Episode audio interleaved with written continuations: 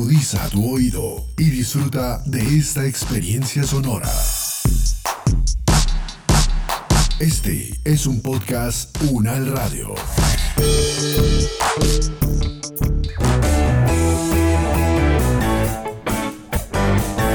Salud Unal, contigo. Escuchar, aprender y compartir información de calidad sobre bienestar.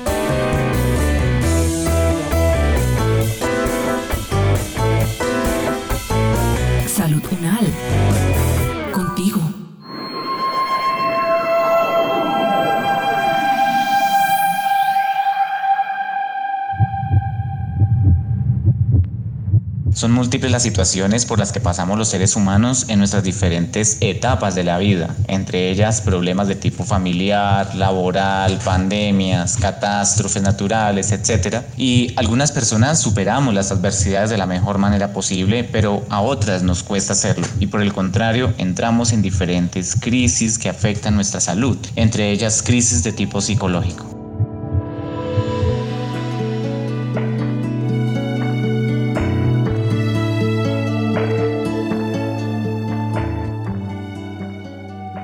¿Qué es una crisis y cómo identificarla?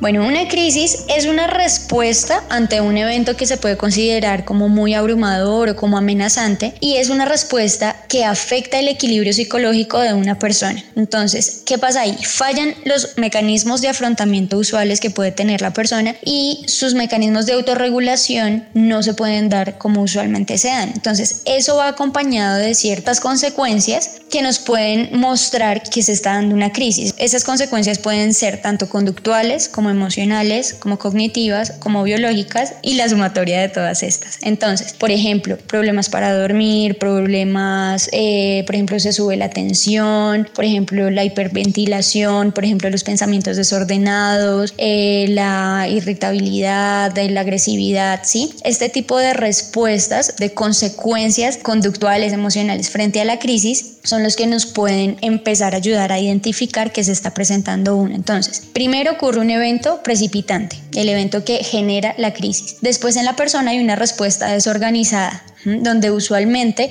la angustia es como la emoción más esperable. Luego se da una explosión que viene a ser esa pérdida de emociones, del control de las emociones, del control de pensamientos, de comportamientos y, e incluso la persona puede llegar a tener conductas autodestructivas, como por ejemplo golpearse fuertemente contra una pared o ese tipo de situaciones. Luego llega la estabilización de la crisis, donde es necesario controlar para que la persona no vuelva al punto de explosión y luego ya llega la adaptación, que es como la conciliación mental entre el evento que sucedió y la realidad actual. Ya se puede tomar ese control de la situación.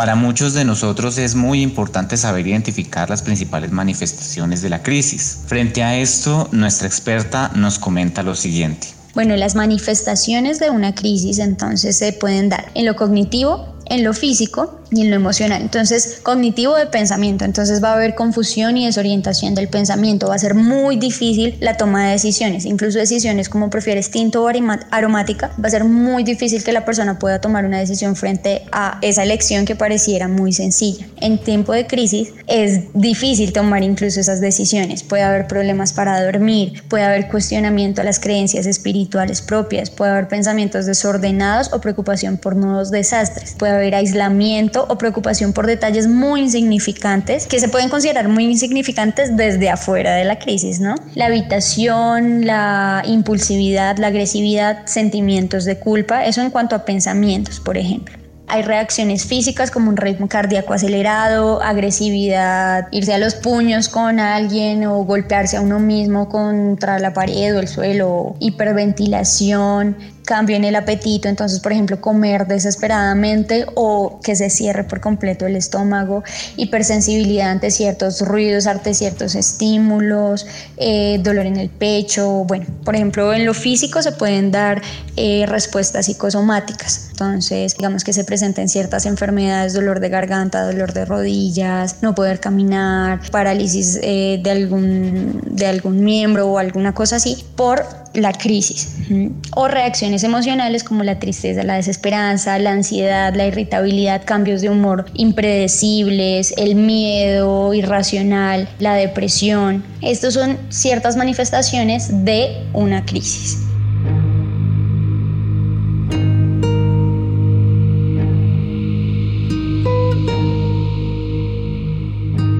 El otro asunto que es clave dentro de lo que nos comenta la doctora Eliana tiene que ver con la forma como debemos actuar con personas que se encuentran en estado de crisis. Bueno, lo que yo puedo hacer cuando otra persona está en crisis, primero es escuchar, escuchar desde el respeto, desde la aceptación, desde la amabilidad, tratar de tener una posición empática donde sea capaz yo de ponerme en los zapatos de la otra persona y poder entender de cierta manera qué está sintiendo. Ahora, es importante que mientras la persona me va comentando su situación, mi cabeza debe estar buscando posibles opciones para dar solución inmediata a los problemas inmediatos. ¿Eso qué significa? Que tengo que tener una capacidad de flexibilidad alta donde yo pueda, ok, se surgió esta otra situación, entonces podemos hacer esto, podemos hacer aquello y a la vez ser una figura estable y predecible para el otro. La crisis es una situación de, de desestructura total y lo que yo debo hacer al estar con una persona en crisis es brindarle esa capacidad de estructura y de seguridad. Entonces, por eso mismo no puedo ofrecer cosas que no voy a poder cumplir porque la persona se supone debe confiar en mí. Entonces no le puedo decir voy a estar todo el tiempo contigo si sé que no voy a poderlo estar o que es posible que no vaya a estar. No prometer cosas que no se vayan a cumplir o no decir cosas por decir. No, la persona necesita que yo la pueda ayudar a centrar. Por eso mismo debo yo estar seguro de mi capacidad emocional para ayudar a otra persona a resolver, bueno, no a resolver la crisis, sino a manejarla de manera inicial. Que no vaya yo a entrar a meterme en la problemática o a entrar yo también en una situación de crisis donde en lugar de ayudar termino afectando más a la otra persona.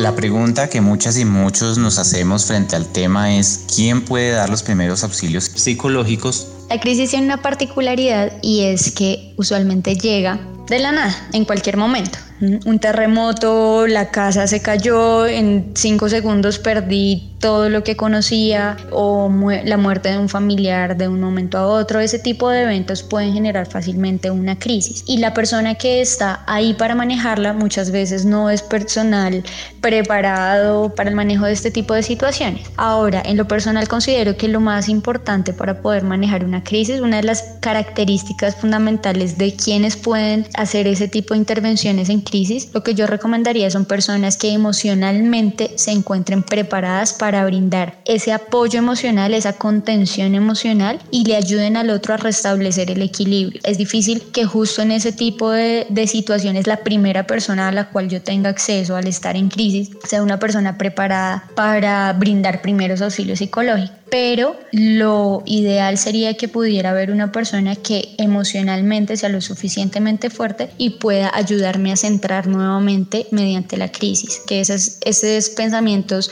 desorganizados y desestructurados los pueda reorganizar y me ayude a brindar soluciones inmediatas frente a la situación. Cuando le consultamos a la doctora Eliana acerca de cuándo debemos usar los primeros auxilios psicológicos, esto fue lo que nos respondió.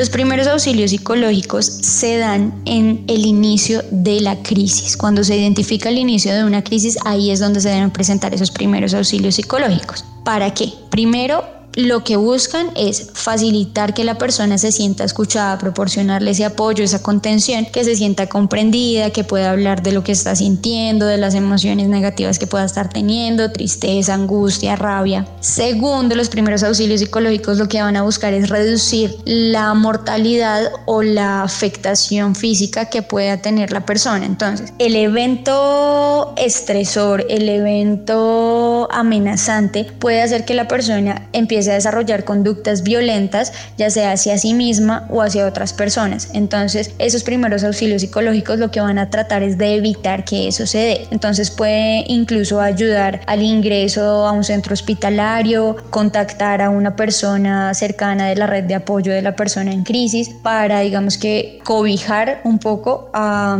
a la persona en situación de crisis. Y lo tercero que buscan los primeros auxilios psicológicos es ser esa unión entre los recursos de ayuda cuando lleguen, dándole la información necesaria porque seguramente la persona en crisis no va a poder hacerlo. Entonces, si llega una ambulancia o si llega personal de ayuda, entonces uno le puede decir, esta persona sucedió esto, esto es lo que ha pasado, ya llamamos a algún amigo, ya... Y brinda ese, hace ese nexo entre esos recursos de ayuda y la persona en crisis y se le brinda uno mismo, como ya puede haber generado esa confianza con la persona en crisis, puede brindarle orientación frente a las cosas que los entes externos están dando como, como recomendación. Entonces uno puede funcionar un poco como la figura de traductor.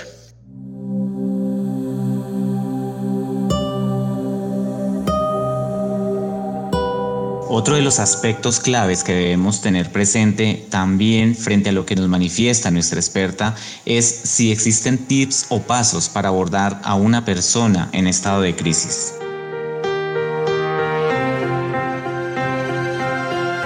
Unos pasos que se pueden seguir. Entonces, primero la escucha activa. Entonces, bueno, mi nombre es Pepita Pérez, no sé qué, estoy acá para eh, ofrecerte mi ayuda. Quisiera saber si quieres hablar de lo que ha sucedido y después miramos cómo podría yo ayudarte. Quisieras contarme algo, entonces dejar que la persona hable sobre cómo se siente, lo que ha pasado. Seguramente lo que contará será muy desorganizado, entonces uno con preguntas sencillas tratar de clarificar qué es lo que la persona está sintiendo o me está queriendo expresar para yo tener como una visión más clara de la situación, ya que yo soy el que le voy a dar la estructura. Después se le ofrece, el segundo paso es que se le ofrece eh, una técnica de relajación que le ayude a controlar la ansiedad y la angustia que puede estar sintiendo en el momento. Entonces se le dice, yo podría ayudarte a que estuvieras un poco más tranquilo, entonces quisiera enseñarte un ejercicio de respiración, ¿te parece si lo practicamos? Entonces un ejercicio puede ser, contemos eh, lentamente inhalando, entonces uno como que le da la instrucción, inhalas 1, 2, 3 y botas por la nariz, 1, 2, 3, llena profundamente los pulmones, lo que más puedas y ahora suelta y mientras sueltas el aire, trata de decir eh, mentalmente, mi cuerpo se está llenando de calma, o mi cuerpo se está liberando de tensión, o mi cuerpo se siente tranquilo.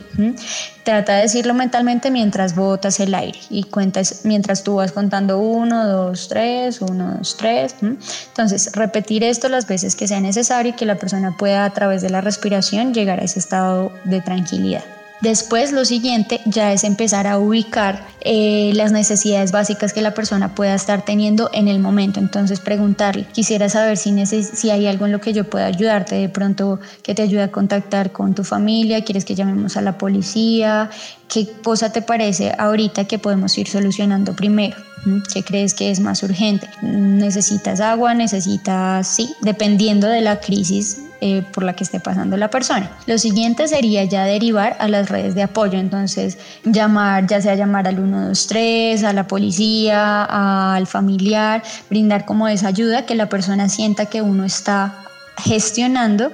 Y lo último, eh, digamos, bueno, esto ya serían como para las personas que ya tienen como, cuentan como con la, la capacidad o la preparación para eso, entonces eh, se les puede eh, brindar información sobre lo que están sintiendo, sobre cómo se da el manejo ante ese tipo de situaciones, pero eso ya es para las personas con, con una preparación especializada en el asunto.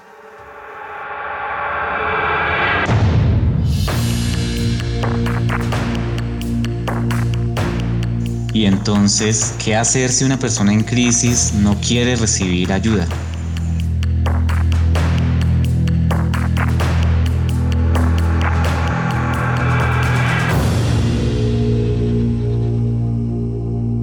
Bueno, es importante saber que no todas las personas en crisis van a necesitar los primeros auxilios psicológicos. Es importante respetar la decisión de la persona de si quiere hablar, abrirse, expresar o no. También es importante darse cuenta, por ejemplo, del estado de afectación en dado caso de, por ejemplo, un desastre natural donde hay muchas personas afectadas, tal vez los recursos no haya suficiente personal para atender a todas las personas en cuanto a primeros auxilios psicológicos, entonces es importante identificar qué personas muestran mayor desequilibrio, que personas muestran mayor afectación eh, emocional en su conducta, en las emociones, en sus pensamientos, o físicamente, digamos que se ve temblando a la persona, muy alterada, gritando, a esa persona es más recomendable brindarle esos primeros auxilios psicológicos y no una persona que está de pronto en ese estado de shock donde todavía no ha asimilado la situación, entonces se puede, digamos que, empezar a priorizar con qué personas iniciar el trabajo, que son las que seguramente van a estar en mayor riesgo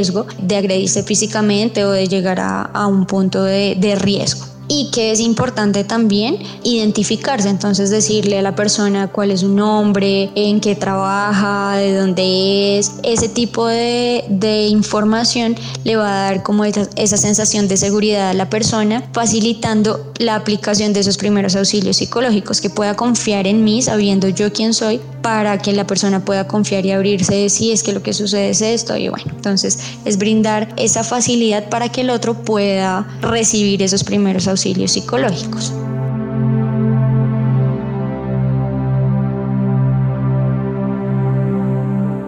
Es el momento de que cada uno desde sus hogares aporte en el cuidado de su salud y de su comunidad. Es tiempo de sumar. Este podcast contó con la dirección de María Luisa Cárdenas, profesora de la Facultad de Medicina de la Universidad Nacional de Colombia, coordinación general María Fernanda Lara Díaz, investigación y producción periodística María Camila Reapira, María Camila Gómez y Jaime Méndez, producción general Diana Samira Romero, experta invitada Eliana Camila Cárdenas Morales, psicóloga egresada de la Universidad Nacional de Colombia, estudiante de máster en psicología positiva de la Universidad de Jaén, España, producción sonora Edgar Huasca.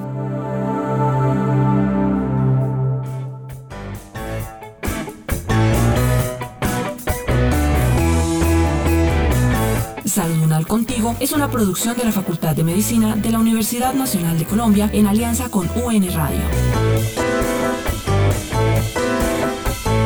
Salud Unal. Las opiniones aquí expresadas son de entera responsabilidad de sus autores y solo comprometen a los realizadores de este podcast. No representan necesariamente el pensamiento de la UN Radio ni la posición oficial de la universidad.